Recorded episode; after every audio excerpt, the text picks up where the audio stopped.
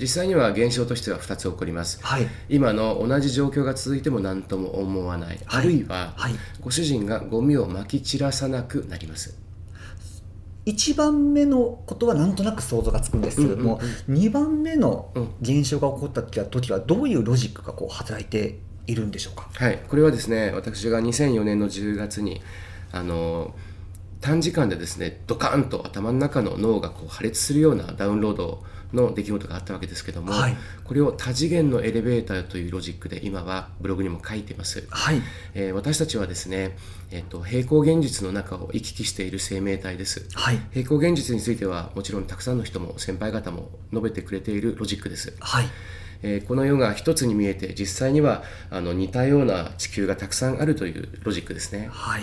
でこれはですね、えー波動の荒い地球から波動の穏やかな地球まで無数にあるというロジックです。はい。でそれをたまたまあ例えば、えー100個の地球をですね荒い領域から穏やかな領域まで100個の地球だけ限定した時にはい。まあこれを平行ではなくて縦にポンと建てた時に100階建てのビルになりますよね。はいなりますね、はい、もしい毎日毎日ご主人の一言一言で怒っていた、ね、怒りを出していたとしたらこの地下50階にいるかもしれませんね。あるいははい。一番下の階にいるかもしれませんよね、はい。でその私がですね自分がそこに反応してるんだということに気づいた瞬間私を自分を知るという領域に入ってその信念がか消え始める。そこでゼロリセットを使えば1秒で消える。はい。この反応回路火種がなくなった瞬間はい。私は少し楽になるわけですよねそうですね。そうですよね。はい。はい。ということは私の周波数レベルがですねこの100階建ての中では少しランクアップしてエレベーターがシュッと上がるわけです。はい、そうするとその上がった領域の平行現実に自分が同調します。うーん。その上がった領域にいる待っていた30階上がった演技している、まあ、ご主人、ねはい。ご地下50階でも地上0階でもご主人はいるわけで、まあ、それを平行現実というわけですけども、はい。上がった領域の層に同調する私の新しい出来事がもうひどいことをする人はいない層に入っている場合はもうもはや出来事さえ起こりません。ワールド・オブ・グレート・ヒーラーズ世界中のヒーラーに会いに行こう。皆さんこんにちはサティです。平行現実という言葉が出てきました。ここで少し平行現実について調べてみたいと思います。平行現実を英語で表すとパラレルワールド。その名前の通りこの現実世界とは別に違う現実世界が存在するという考え方で現在では SF やファンタジーの世界でよく使われる題材になっています。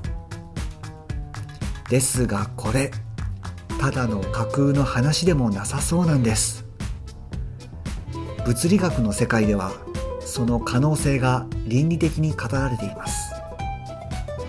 アメリカの番組「ザ・ユニバース」でも素粒子の専門家である理論物理学者道戸角さんによって平行現実についての説明がされています。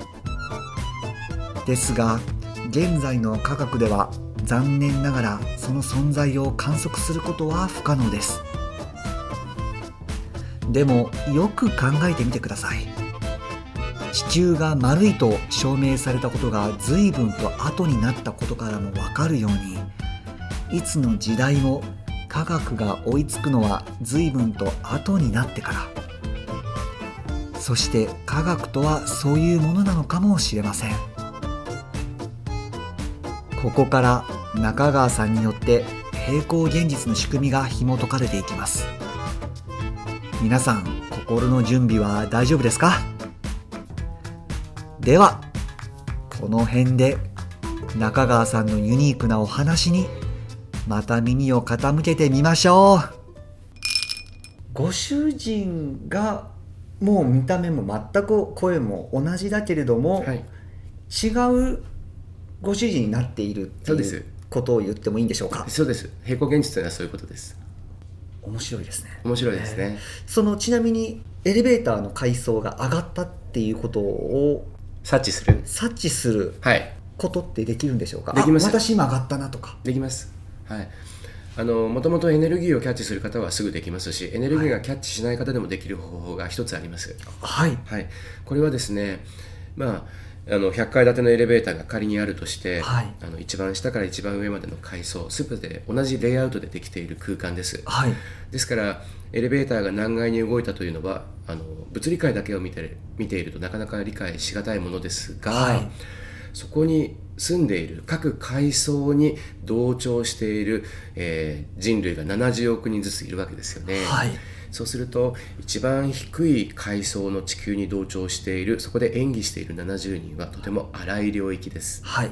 ところが一番上の状況まで行ったそこの地球に同調する70億人の演技は、はい。とても穏やかな演技なんですね。はい。ですからあの私が瞬間的にエレベーターが動いたかもしれないということをもう一回思い直してはい。周りの人たちをよくよく見た時に、はい。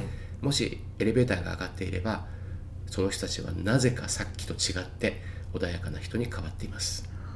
ここで僕ちょっと一つ質問が出てくるんですけどもあのドラえもん世代なんですね、うん。僕ドラえもんを見てこう育った世代で、うん。こう時空とかタイムスリップ、平行現実、うん。鏡の世界そういうものがね、ドラえもんの中でたくさん出てくるんですけれども、はい、でそこのねアニメによってうん。話によってやっぱりそのルールみたいなのがちょっと違っちゃうんですよね、はいはいはい。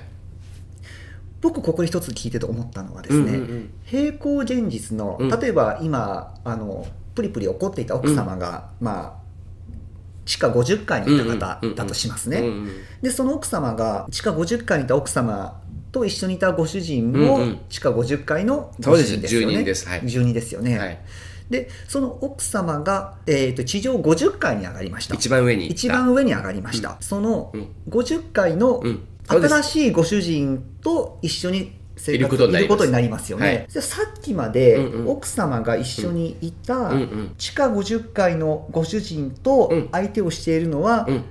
プリプリ怒っていた奥様。そうです。地下50階にいる奥様ですけれども、はい。その奥様の意識だけが、うん。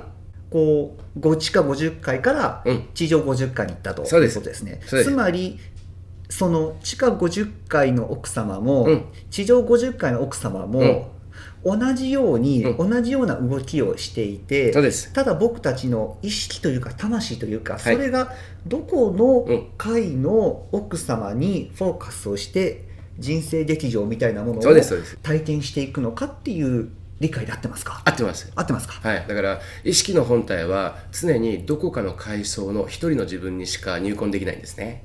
うーん。だから例えば一番下の階層にプリプリ起こってる時に意識入れてますよね。自分が体験してるんで、はい。じゃあ残りの99回は、はい。僕はドラえもん世代の1個前のパーマン世代なんですけども パーマンではコピーロボットが出てくるんですけどね、はい。鼻をペコンと押すと、はい。まるで自分のようにコピーしてはい。自分っぽく動いてくれるロボット、はいだから本体の私が一番下の階層のあの体にですね、はい意識を入力している時には残りの99回は私のコピーロボットとしてそこの階層の誰かの主役のためにその階層っぽい演技をしているということをずっと継続しています。ちなみにですよ、はいその地上50階の奥様に一つの意識しか入ることはできないんですか？できないです。二つ三つはダメなんですねできないです。